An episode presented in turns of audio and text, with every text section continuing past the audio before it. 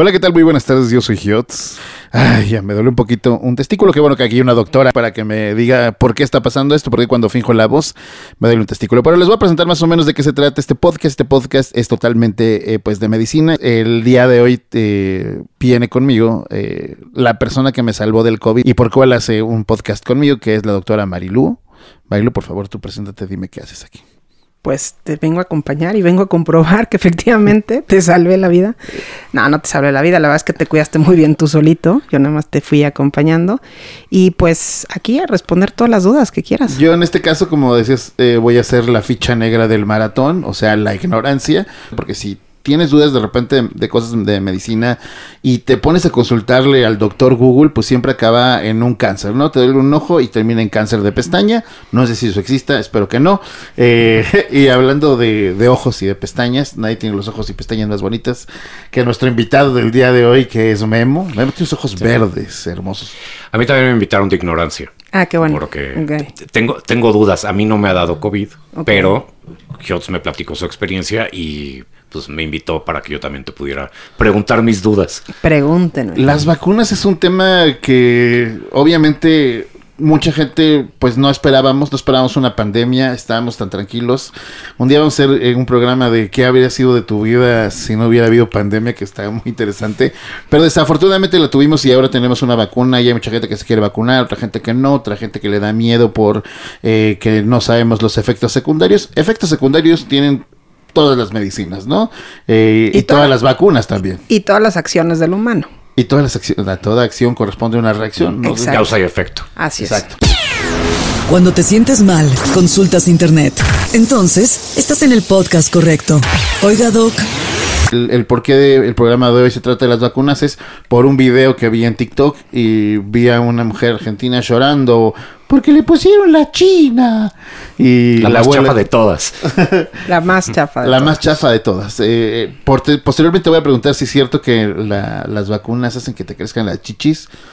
Porque ya tengo una justificación por las cuales tengo las chichis más grandes y no es porque comí demasiado en la pandemia. Entonces, este. Porque te vacunaste. porque me vacuné.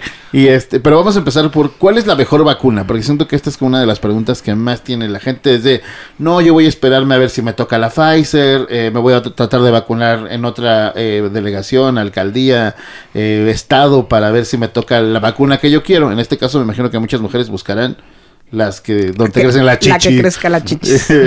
Pero ¿cuál es la mejor vacuna? Depende para qué. Sí, yo, es lo que te iba a decir, porque ves que dicen, bueno, no dicen, hay dos. Una que ahorita justo venía ahorita platicando con una amiga que decía, es que yo me quiero poner la de tecnología vieja.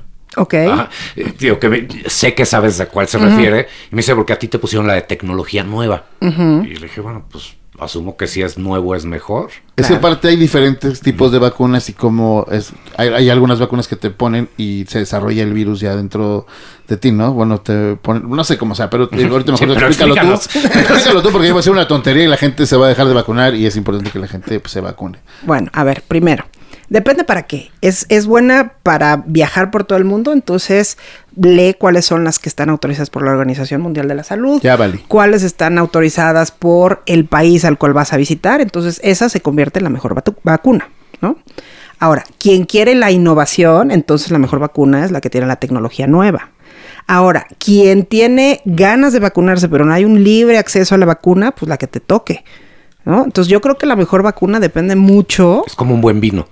100%. 100%. depende de la uva. depende de la uva, depende si te gusta tinto, rosado, blanco, si es la vas a acompañar con carne, con pasta, sin nada, si es al inicio de la cena, si es a las 4 de la mañana, o sea, todo depende para qué quieres la vacuna ¿Por qué y entonces, por eso, exactamente. Por ejemplo, a Memo le gusta la, rosada. Digo, el, y en la tarde. El vino, el vino, Hay muchas que esta vacuna no tiene tanta efectividad, que si esta tiene más eh, posibilidades de que me muera, esta tiene más posibilidades que me contagie.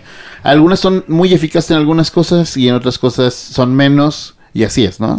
Sí, pero como todo en la vida, ¿no? O sea, al final de cuentas es, eh, hay muchos restaurantes de comida italiana, pero algunos tendrán mejor la pizza, algunos tendrán mejor los ñoquis, o algunos tendrán mejores cortes de carne, o sea, todo depende de muchas cosas. Hay poca información de la vacuna y por de las vacunas. ¿Y por qué hay poca información? Porque no hemos ni siquiera cumplido un año de ponerla de manera masiva. ¿no? Entonces ya el, el, tiempo está en nuestra contra. Para que nosotros realmente podamos decir, es efectiva, no es efectiva, es la más este, riesgosa, es la menos riesgosa, es la más eh, que te cubre más, la que más se contagian, las que menos, en realidad tenemos que esperar a que pasen los brotes y entonces sí hacer un análisis y decir, a ver, esta vacuna qué fue lo que pasó con estas, estos pacientes, ¿no? Esta otra vacuna, qué fue lo que pasó. Y como no ha pasado tiempo, por eso tenemos todavía muchas incógnitas y muchas preguntas. Hasta el momento, una de las cosas que dijo la Organización Mundial de la Salud es, tienen que tener ciertas características para que podamos decir son seguras para la población y vale la pena correr el riesgo de vacunarte y sus efectos adversos versus el beneficio, ¿no? Entonces, esos lineamientos los puso la Organización Mundial de la Salud y los repitieron o, los adquirieron cada una de las instancias de salud de cada uno de los países, ¿no? Cada quien tomó políticas públicas distintas. Unos dijeron, yo solamente quiero una vacuna y el ejemplo es, eh, digamos, el, el ejemplo más importante es Israel y otros dijeron, no, yo solamente quiero eh, dos tipos de vacunas o tres tipos de vacunas. Y Estados Unidos que quiso todas. Eh, Estados Unidos no quiso todas. México sí es el que ha querido todas. Eh, por ejemplo, Chile también nada más dijo yo quiero una sola. y entonces cada uno de los países ha ido tomando sus propias decisiones. Muchas veces la pregunta es ¿y cuál es la política pública mejor, la más exitosa? ¿Cuál es el país que mejor lo ha hecho? Ajá. No lo sabemos porque no ha terminado. Pero hasta ahorita sería Israel. O sea, dentro de, y desde el principio de la pandemia, Israel ha sido, y tiene que ver por el tamaño de población y por muchas cosas, hasta geográficas, pero Israel tiene, en cuanto a resultados, opiniones más formadas. No, no, no, no sé, vuelvo a lo mismo, soy también ficha negra. No sé si es la manera de, de expresarlo, pero tienen la. Tienen pues más pruebas. Es que yo, volvemos al mismo punto. ¿Para qué? ¿Lo hizo mejor? ¿Para qué? ¿Para qué hay diferentes formas de medirlo. Es cuánta gente tienes vacunada, es cuánta gente se ha muerto, cuánta gente está contagiada. O sea, hay muchas formas de medir esto y está bien difícil saberlo, ¿no? Ahora, en la vida nunca puedes decir que una sola acción es la que deriva en todo, ¿no? O sea, ¿Por qué te casaste con X persona? ¿Por qué te divorciaste? ¿Por qué este, estudiaste tal cosa? ¿O por qué tomaste tal, tal trabajo? Está bien difícil decir porque me tropecé en, en la glorieta y en ese momento pensé que era bueno estudiar filosofía y letras. La verdad es que no. Si le rascas, hay un sinfín de causas por las cuales has ido tomando decisiones. Y lo mismo en la pandemia. ¿Por qué las personas no han muerto en la misma cantidad que murieron en las otras olas? Porque sabemos más del virus, porque sabemos más del tratamiento, porque sabemos más prevenir. No quiere decir que una sola acción, o sea, porque hay al inicio de la pandemia en el mundo entero había escasez de, máscaras, de, máscaras faciales, ¿no? De cubrebocas. Y hoy hay cubrebocas en cada esquina, literal, ¿no? Bueno, pues no podemos decir. de diseñadores. Y hay de diseñadores y hay todo. Y de dibujitos. Sí, yo quiero una, el otro día vi un meme que era de el tigre de las de las cobijas. Y yo quiero, yo quiero mi cubrebocas del tigre de las cobijas. Sí, sí, lo, hablamos. Lo habíamos platicado. De San Marcos nos está viendo, por favor patrocínenos y mándenos cubrebocas de tigre. Exacto. Y aparte esa te la pones y no pasa nada. No, y aparte, es para, el frío, para el frío, y todo viene el invierno. yo quiero eso, yo quiero eso. Entonces, eh, no podemos decir, hay, como ya hay cubrebocas para todos, entonces por eso es que no estamos viendo X cosa. No, es eso, más los hospitales se reconvirtieron, más los médicos aprendieron, más la propia población aprendió, más ya hay muchísimas más este, pruebas para ser disponibles, ¿no? Porque al principio todo estaba como muy, muy limitado. Entonces, el hecho de la evolución de la propia pandemia, el proceso que ha llevado en nosotros, en cada uno de los sectores, en la población y el propio virus, pues ha hecho que los resultados sean completamente diferentes. Y a todo eso se le suma una, bueno, no una, muchas vacunas, ¿no? Entonces, es muy difícil decir, porque la vacuna ya está, entonces pasó esto, o porque la vacuna no está, entonces pasó esto. Realmente tenemos que hacer el análisis de todo. Y vuelvo al punto, no hemos terminado. Entonces, también poder decir, tal país o tal otro país lo hizo bien, mal, peor, regular, no hemos terminado, porque a lo mejor hasta ahorita lo hace bien y mañana lo empieza a hacer mal. Entonces, el país que lo está haciendo perfecto, ya, mete las cuatro patas. O el país que lo está haciendo terrible, de repente dice, oye, no sabes qué, tenemos que recuperar. Y otra de las cosas que es bien importante es el pospandémico, ¿no? O sea, no solamente es la parte de el agudo, sino es cómo nos vamos a recuperar como sociedad en todos los aspectos. Entonces, esa parte también es súper importante. Entonces, creo que también tenemos que esperarnos, o sea, realmente para poder hacer como un top ten de los países o de las acciones o de las políticas públicas, yo creo que estaríamos hablando que en unos 10 años, ya con la cabeza fría, tranquilos, sin el duelo, porque además toda la sociedad estamos en duelo, entonces ya poder decir, a ver, ¿qué fue lo que pasó? ¿Cuáles fueron realmente las vinculaciones?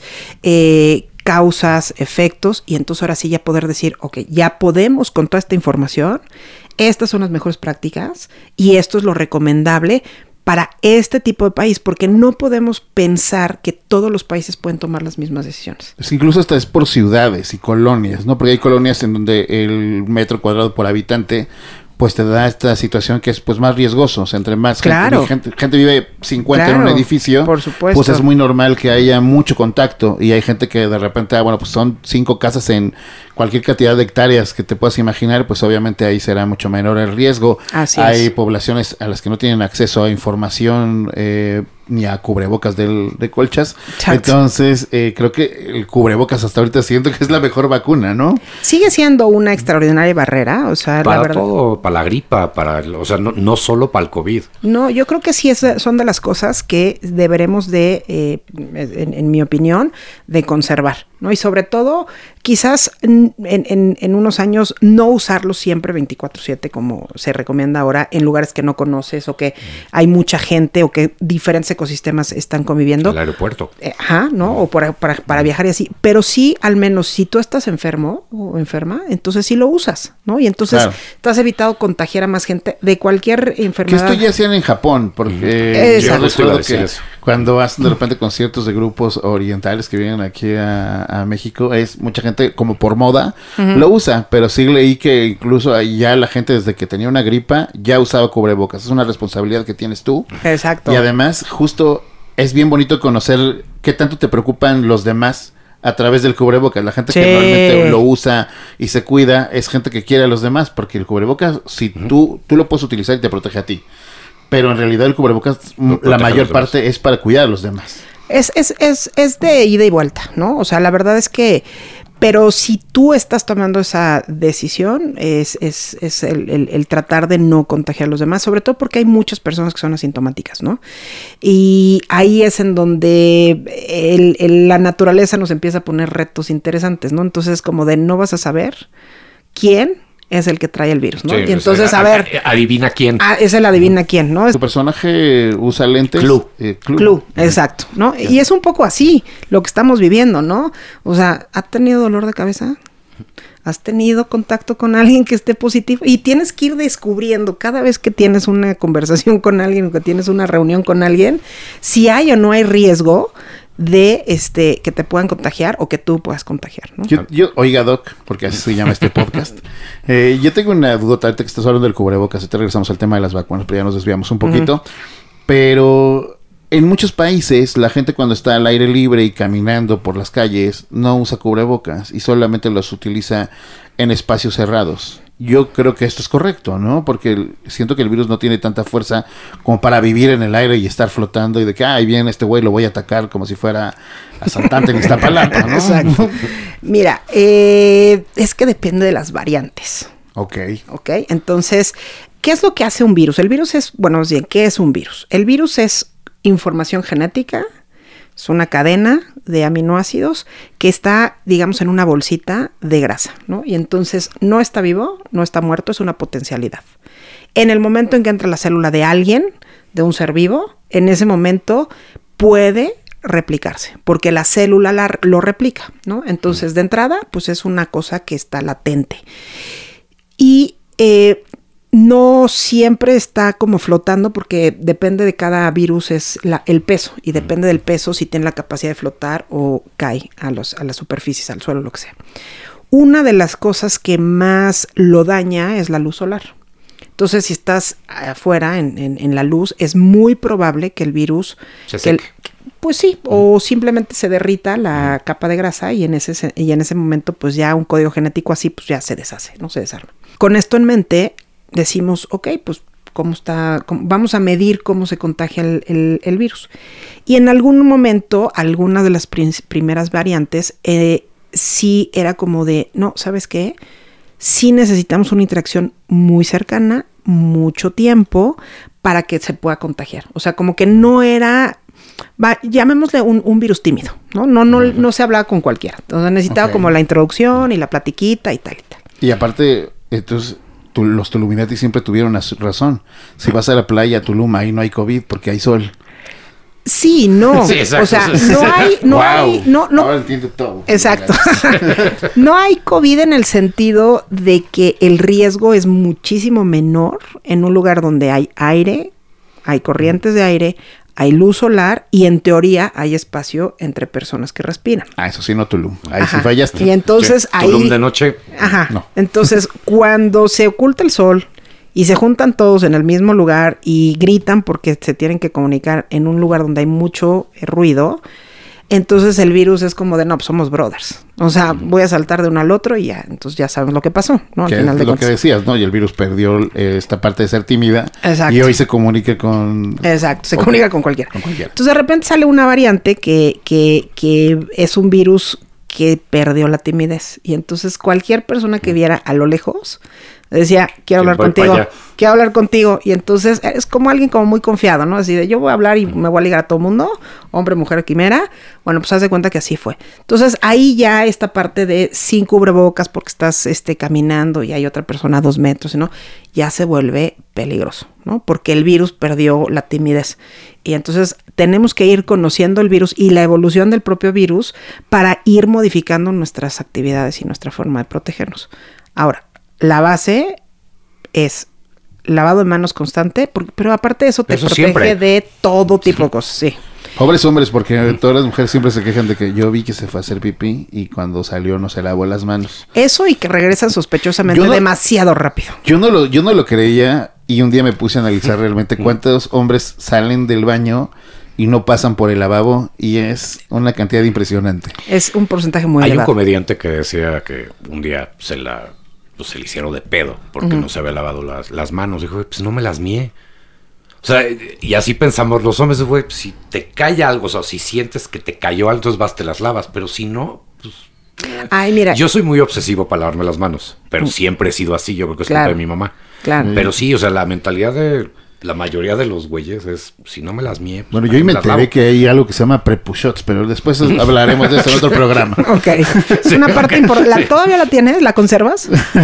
sí. Bueno, aquí, aquí el punto es muy importante lo que acabas de decir y por qué no se debe de utilizar guantes. La gente cuando no siente que tiene las manos sucias no se las lava. ¿Y qué pasa con, las, con los guantes? Tú nunca sientes que las tienes sucias. Entonces disminuye el número de lavado de manos, la frecuencia o el uso del alcohol en gel. Entonces es muy mala idea usar guantes porque realmente te vuelves un agente de contagio eh, bastante desagradable. Y los tapetitos esos no sirven para nada, la verdad, ¿no? Lo que Pues te- mira, de entrada están todos secos, ¿no? Sí. Entonces ya para eso, ya, ya ese tapete húmedo, desinfectante, pues dejó de ser, de tener utilidad. Yo creo que deben de estar muy, muy deprimidos porque sí, su vida es total y absolutamente inútil. En otros países hay tapetes. Yo digo, es que no, no he viajado. Yo Eh, tampoco he viajado, pandemia no he y, viajado. y- y podría ser una, eh, podría ser y una me buena... encantaría saber si en, Mira. si en Estados Unidos llega si hay tapetes No hay. No hay. No hay. Tú ya, este, Sí, o sea, en Europa si alguien por Si ahí- alguien fue a Europa que nos diga los Sí, tapetes ¿Y en qué países sí? Exacto. Que a mí lo que me pasaba, yo con varios amigos de aquí que les gustan sus zapatos, me dicen, es que yo llego con mis tenis, te paras y te estás poniendo cloro a la suela, las vas a decolorar y se seca.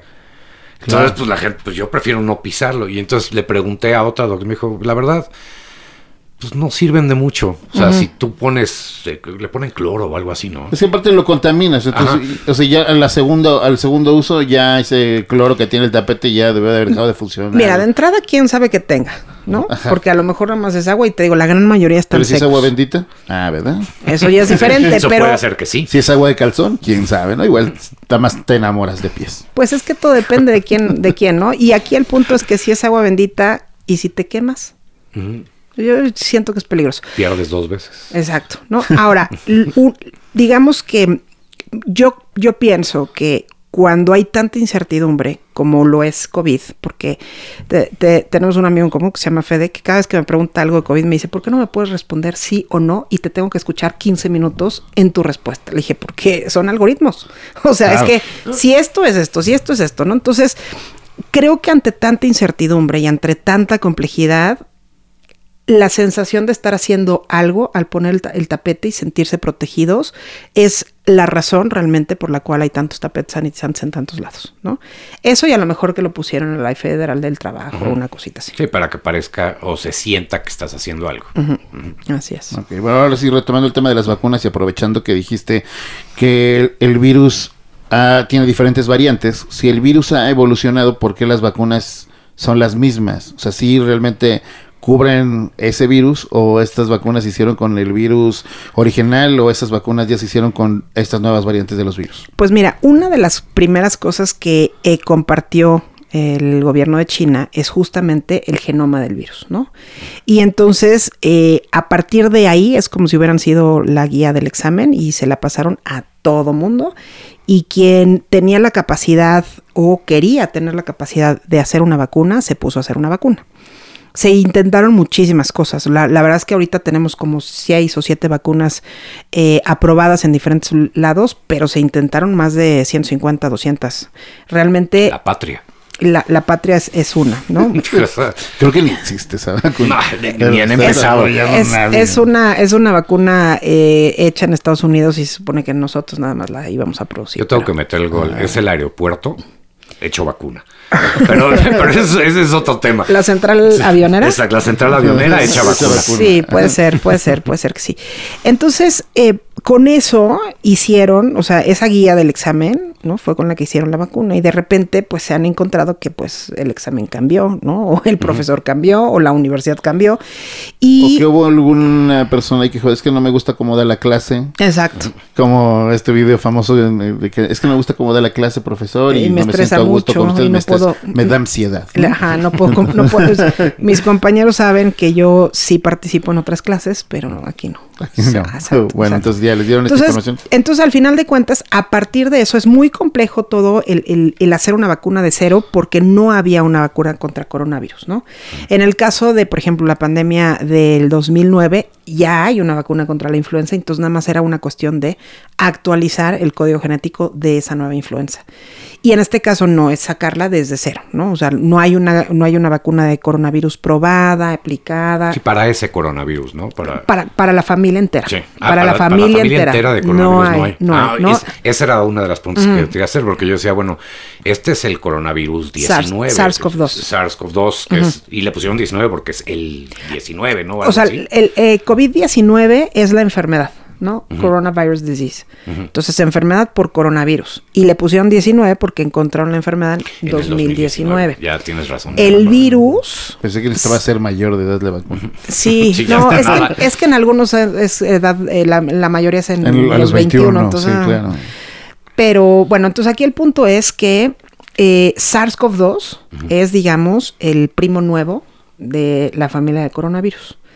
Y no había una vacuna para coronavirus previamente. Entonces tuvieron que empezar realmente de cero, sin conocer el virus, SARS-CoV-2, y sin tener ya una base de vacuna para coronavirus. ¿no? Si hubiera sido influenza, la historia sería distinta.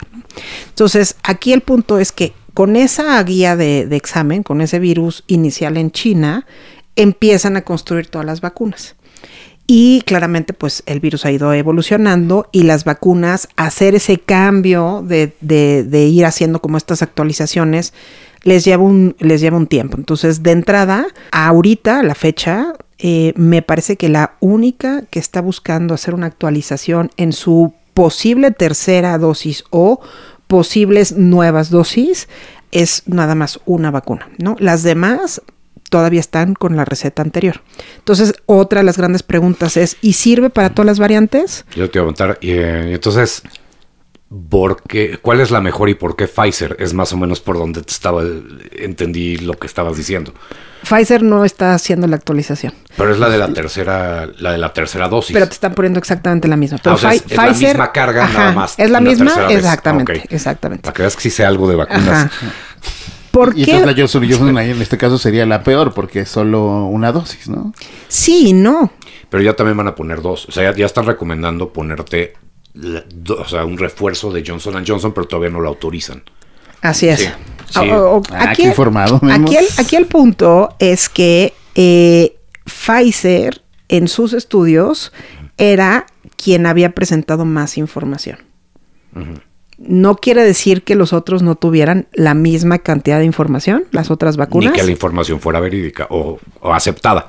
Sí, y el problema aquí es que, o sea, una de las de, de los candados que tiene la ciencia es no te voy a aceptar que tú me estás diciendo que tú tienes el hijo más bonito.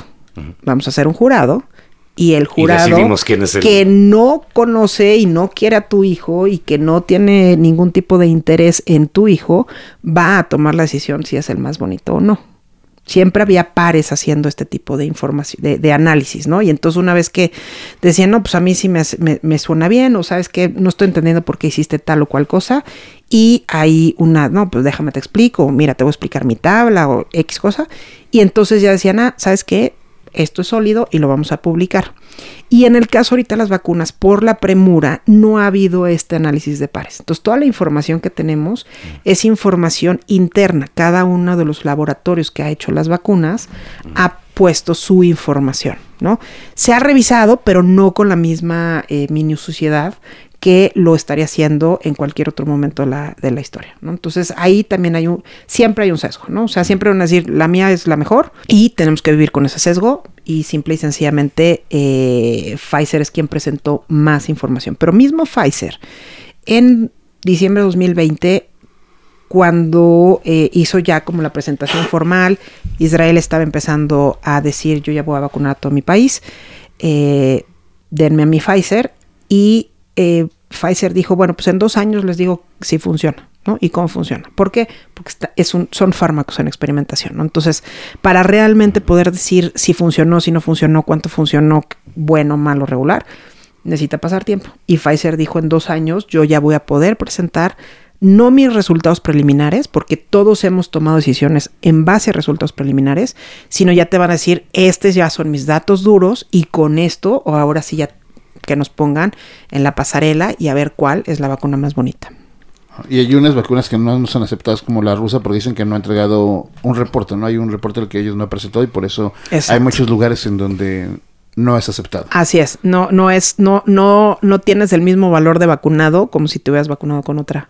con Entonces sí puedo llorar y decir, de, ah, me pusieron la rusa. Sí, bueno, ella lloró por la China, pero sí. También, Sí, tampoco eso, China. es que a mí me pusieron la rusa. Ah, sí, tú lloras por la rusa. tú no, tú no eres un ciudadano que puede este, circular libremente por todos los países del mundo.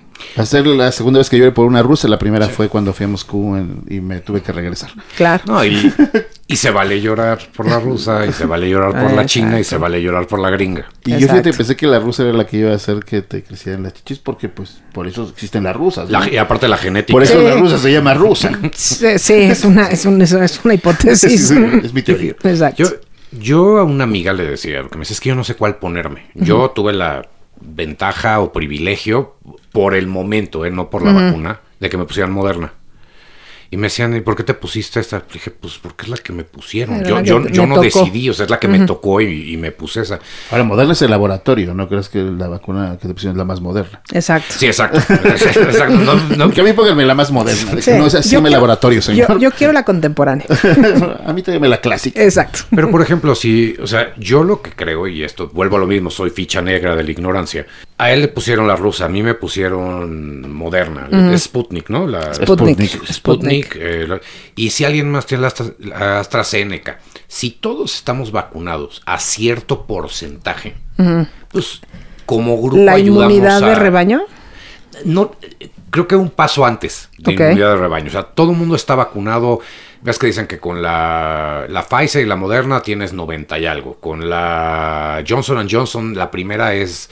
Eh, o te protegía hasta el set- 74%. Y ves que dan porcentajes que cambian cada hechos de la tarde.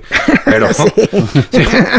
Sí, Pero yo en mi cabeza decía, bueno, ok, si todos tenemos 100% de probabilidades de enfermarnos, porque no estamos vacunados, y de repente habemos tres vacunados en el mismo, o sea, en el mismo lugar, o sea, sería lógico pensar que puedes promediar el porcentaje y decir, bueno, pues como grupo estamos protegidos al 82.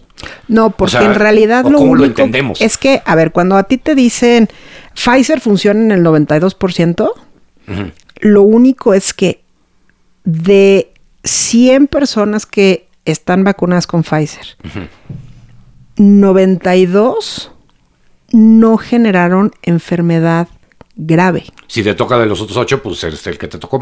Te- Te te- tocó enfermedad grave. En ningún momento ninguna vacuna ha dicho que no te enfermas. Sí. Y en ningún momento ninguna vacuna ha dicho que no contagias. Pero en la Pero que sí historia. que no te mueres, ¿no? Sí. Y ninguna ha dicho que no te mueres Ah. al 100%. Dios mío, este es el juego del calamar, pero versión vacunas. Que qué bueno está. eh, pues. Wow. O sea, esto es como Jumanji. O sea, sí estamos en un juego en donde las reglas de repente van surgiendo y las tienes que inferir. Entonces, Lo, que es- disminuye es el riesgo. Ok. O sea, una persona vacunada está disminuyendo el riesgo de una enfermedad grave y de una muerte. Ok, entonces esto de volver a regresar a hacer conciertos masivos que ya, que ya vienen en noviembre y Sí, eso que- es, es un error. ¿Tú lo consideras un error? Me ¿Tú- parece altamente riesgoso. No sé si un Ok. error no. Ok, ese sí, porque es- al final del día esa es la, tú irías, yo no. No. sé, yo todavía no decido, yo el otro día lo platicábamos, yo sí yo. Yo tengo que regresar por necesidad, pero... No, digo, a ver, yo, entiendo, yo entiendo el- el trabajo, pero, pero yo no iría a ningún evento masivo eh, todavía en algunos meses. Wow.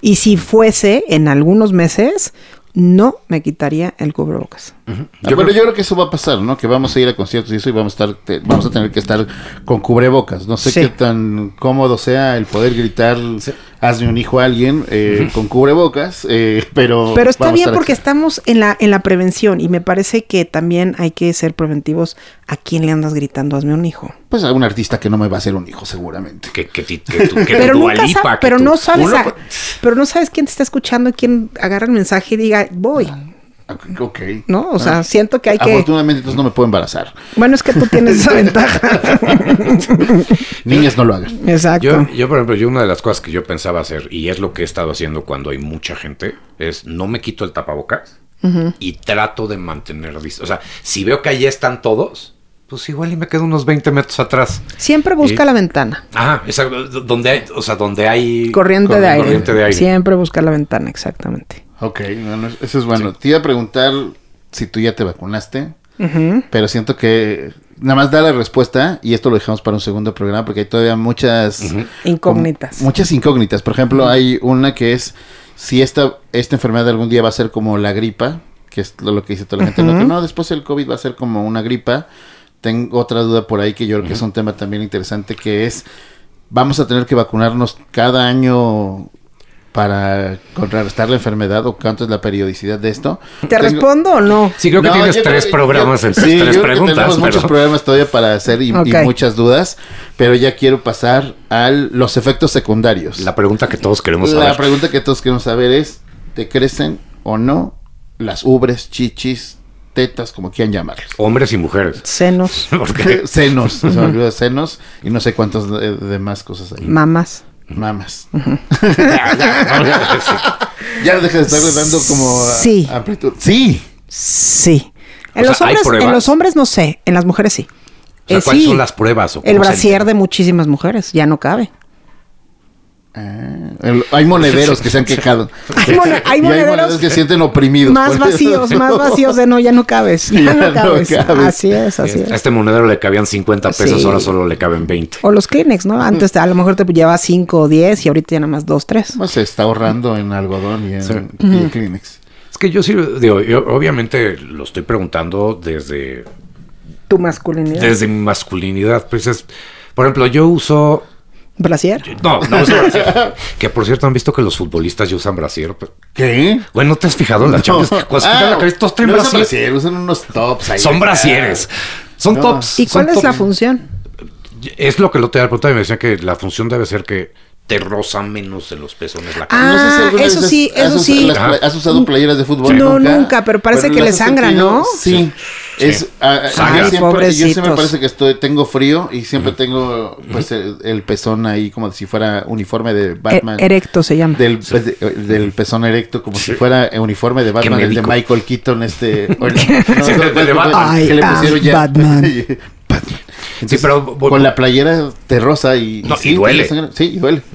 Ok. Pero volviendo a eso, perdón, yo sé que pregunta. O sea, si yo uso unos pantalones 34 de cintura y le pego un rato a la pizza, pues ya no me quedan. O sea, pero es, es un es una fluctuación de peso que eh, lo aguanto, pero debe ser diferente. Yo lo digo porque yo no tengo. Claramente no eres mujer, Ajá, es- me, me- me acabas de Sácanos de la descubrir, sí, o sea, me acabas de- acabo de descubrir que efectivamente no eres mujer. Mira, el ciclo menstrual de las mujeres tiene subidas y bajadas de las, de las hormonas.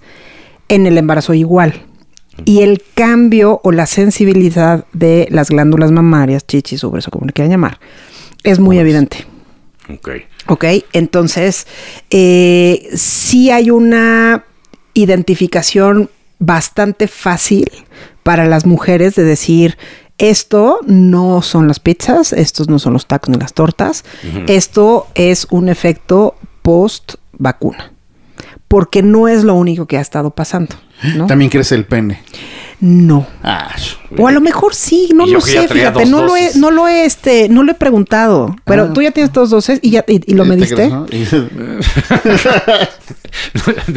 No, veo, no veo ningún cambio en mi vida, entonces, mm, eh, normal. Ok. El, el punto de la tuya no, pero la Sí, de la persona con la que estés tú, tampoco. Igual de decepcionado. O sea, no te ha comentado nada. No, porque aparte uno de, de los efectos... fíjate, Tú ya tienes de- dos dosis. Yo ya tengo dos dosis y tampoco, ¿eh? Entonces no es. Yo, entonces no creo que... no es, no. Pero, pero sí, por ejemplo, eh, con el COVID, esta teoría que dicen que uno de los síntomas del COVID es que tienes más erecciones o de Sí. repente te surgen erecciones de la nada. Digo, no será también porque llevas como tres semanas ahí encerrado y no puedes salir, que maybe es un- una de las razones de que ya estoy desesperado. por Todo favor, es que- multifactorial en esta vida. Y otros si tienes- balconeándose. Y si tienes oxígeno, pues de que no me voy a agitar y no voy a estarme ahí toqueteando para agitarme y perder oxígeno. Claro. Pero siento que sí, que sí aumentaron. Y también tengo amigos que dicen que después del COVID le disminuyó el libido sexual. Ok. Eso después lo, lo siguiendo O sea, como tienen, tienen, pero tienen más erecciones, pero tienes menos libido. no, no, cuando ya te Ah, ya cuando curado. Fase ya- ya- aguda, en la fase- mayores erecciones Ajá, cuando y post-COVID, eh, baja de libido. baja de libido. Ah, interesante. Eso es algo que tengo que empezar a preguntar. Ok. Ajá, hay- Sí, hay pues, que- para hay- la próxima, para que nos... Así es. Ver, Hay sí, que son- son- investigarle son esto. grandes dudas, pero regresamos ahora sí a, a las chichis, que es lo que Sí. nos Ajá. importa. Es, ¿Hay una explicación de por qué te crecen las chichis con esta vacuna? No hay una explicación, digamos, profunda, pero sí hay muchos datos ginecológicos, es decir, en todo lo que es las hormonas femeninas y los órganos eh, femeninos, sí hay una modificación. Entonces, uno son las chichis grandes, no sé qué tanto, pero bueno, crecen. Y la otra es eh, los ciclos menstruales y el sangrado transvaginal. Eso sí hay una, hay una clara modificación y lo hemos visto con no sé si puedo afirmar todas las vacunas, pero sí puedo afirmar casi todas las vacunas. ¿Y edades? Toda la edad. Todas las edades. Mujeres que ya no estaban menstruando, tienes un rango de edad amplio, ¿no? O sea, desde 45, 50, 40 años cuando tienes una menopausia muy temprana, pero hasta personas de 80, 85 años han tenido sangrados transvaginales post menopausia por vacuna. Entonces sí, claramente sí, hay una vinculación, ya está bastante comprobada. ¿Cuál es el mecanismo de acción? O sea, ¿qué hace la vacuna que eso lo modifique? Todavía no está identificado. Ok, y no es como de que cada que te pongas una vacuna te crecen. Para que alguien diga, ah, me voy a ahorrar. ¿Para qué me opero? ¿Para qué me opero? Me pongo mejor 10 vacunas que son gratis. Me voy y me formo 10 veces. No creo que eso. funcione así. Exacto. sí. Ni modo, chicas. Es, es- es la, La mente, es la del hombre. invirtiendo. 100%. La naturaleza no está hecha para, para cumplir ese tipo de caprichos, entonces no va a funcionar así. Ahora en Colombia es muy más barato. pues si quieren, ¿no? yo que se los paso como ti. Sí, hay, hay para todos en Colombia. Así Sí. es, así es. Bueno, pues muchas gracias por habernos sacado de toda nuestra ignorancia. Eh, siento gusto. que todavía nos quedan muchas Sí. preguntas ahí. Eh, claro. Y que Memo ya se quedó con este, ya acabó el podcast y yo todavía tengo muchas preguntas. Así que si tienes una última pregunta, Memo, este es el momento. Eh, te voy a dejar todo este tiempo Hija. porque eres el invitado de honor, nuestro primer Sí. programa. Oiga, Doc, Una de las cosas que yo sí te preguntaría, que es debate entre amigos míos, porque a algunos les ha dado, a otros no. Gracias a Dios de mis amigos no se murió nadie, pero sí, te- sí conozco muchas personas que se murieron. Entonces ellos decían, mira, yo sé que no conozco los efectos secundarios o las consecuencias reales si me vacuno, pero yo ya vi cuáles pueden ser las consecuencias reales si no me vacuno. Y ellos dicen, poniéndolo en una balanza, prefiero vacunarme. Porque no sé qué me va a pasar de este lado, pero de este lado ya vi lo que me puede pasar. Y, hijo, creo que es, creo que es una decisión bien difícil como, como, El como decir, güey, si, si no me vacuno, me puedo, o sea, me puedo morir. O sea, hay una probabilidad real de que me muera. Si me vacuno, igual y me crecen las chichis. o, sea, o sea, con la información que tenemos. Sí. Obviamente, las fichas negras. es una decisión muy difícil porque está basada en la ignorancia. Y no está basada en la ignorancia de las fichas negras. Incluso la comunidad científica no sabemos a la larga cuáles son los efectos adversos de una vacuna. Pueden ser chiquitos, pueden ser grandes, pero tampoco sabemos si te da COVID, te hubieras muerto o no. Entonces, realmente hacer esa balanza de si no me vacuno me muero, pero si me vacuno no me muero y prefiero pagar las consecuencias, estás tomando decisiones en una caja negra Sí, es, y no tienes ni idea es de cómo qué se está llama el, pasando. el Schrödinger's cat o cómo se llama el gato de Schrödinger's cat. Schrödinger's cat que hay un gato adentro, ¿no? Pues es- No, ¿el gato está vivo o está muerto? el- exacto, el, el gato está vivo, está pero, muerto. pero ese, no tanto porque aquí tú, eh, O esto sea, es para se vuelve filosófico. Eh, sí, pero esto es para explicar la mecánica cuántica, en donde dos realidades convergen y están constantemente al mismo tiempo. Y es para explicar una partícula, o es una partícula suspendida en el tiempo, o es una onda. Es Y- teoría. No, así ¿No? funciona el mundo. O sea, sí. O sea, nosotros así funcionamos, la física cuántica. Entonces lo que te dicen es el observador fija la realidad. Cuando la caja adentro está el gato, tiene un platito con veneno y un platito sin veneno. Entonces el gato pudo haber comido el veneno o pudo no haber comido el veneno. Mientras que esté cerrada, el gato está vivo y está muerto. En el momento en que abres la caja, fijas una realidad. Cuando tú la abres, vas a fijar una realidad. Y cuando tú la abres, vas a fijar otra realidad. Y cuando yo la abro, voy a fijar otra realidad. Y así todos. Así es la física cuántica. a mí eso es lo que se me hace complicado de, de decir a la gente es que te deberías de vacunar. Yo tengo una amiga que no se quiere vacunar. Y le dije, güey, pues es que tiene, tienes que tener claras tus razones del por qué tú quieres. Yo tengo un papá de setenta y tantos años. Yo quiero minimizar mi potencial de contagiarlo y de que se contagie. Entonces, si todos estamos vacunados, Necesitas usar un cubrebocas Sí, y no. distancia. Y la vacuna Ajá. no disminuye bajo ninguna circunstancia tu posibilidad de contagiar. de contagio, eh, sí, pero tu posibilidad de enfermarte. Pero tú hablaste del contagio. No, no, por eso, pero si todos estamos vacunados y aparte minimizamos esto con lavándonos si las manos, todos poniéndonos están vacunados, minimizan su riesgo de enfermarse graves ustedes. Ajá. Bajo ninguna circunstancia Sí, están minimizando el riesgo de contagiar a tu papá. Pues ya, bueno, al menos de que, bueno, eso, ya, ya te entendí. Sí, aunque, o sea, si él está vacunado, él baja su... Riesgo de enfermarse grave. Él. Él. Él. Si él no está vacunado, no sabemos cómo le va a ir. Ok. Porque igual y es asintomático. ¿Sí me explico? O sea, hay, Sí. la gran mayoría de las personas han tenido COVID asintomático. La gran mayoría. Lo que pasa es que nos hemos enterado de muchos muertos y nos hemos enterado de muchos graves porque no es lo mismo que se enfermen tres personas y la gran mayoría de las tres personas, dos son asintomáticos y uno se muere, nadie se entera. Pero cuando la gran mayoría son millones los que están asintomáticos y son millones O sea, no sé, vamos a hablar que hay 20 millones de contagiados y uno que se- y un millón que se pusieron graves, el millón desborda cualquier sistema de salud. Y ahí ese no se vuelve noticia. Ok. ¿Ok? Entonces, en el caso hipotético de alguien de setenta y tantos años, no sabemos si va a ser asintomático o no. La vacuna disminuye el riesgo de que en caso de que no fuera asintomático, no le dé de forma grave. Ok. Creo, que- creo que me quedó, me quedó claro el, el, el debate moral.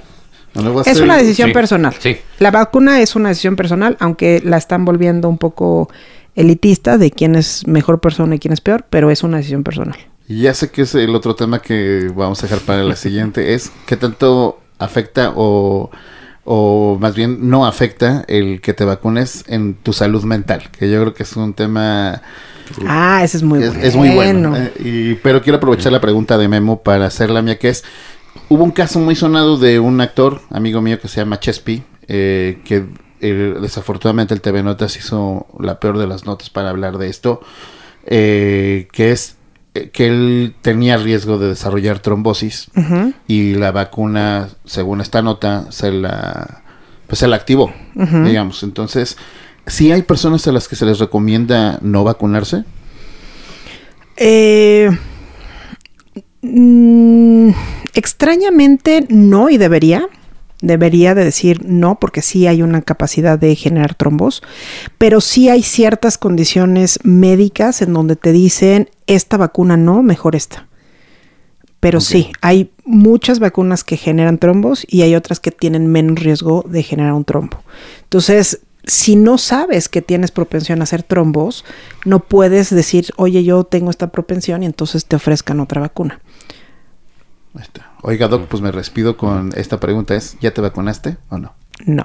Ahí está. Y Sí. con eso, con Sí. esa duda de por qué no se vacunó Marilu, eh, pues será el segundo podcast de eh, Oiga, Doc.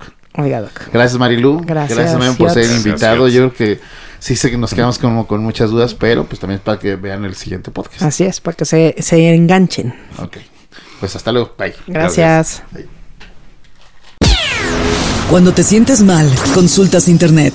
Entonces, estás en el podcast correcto. Oiga, Doc,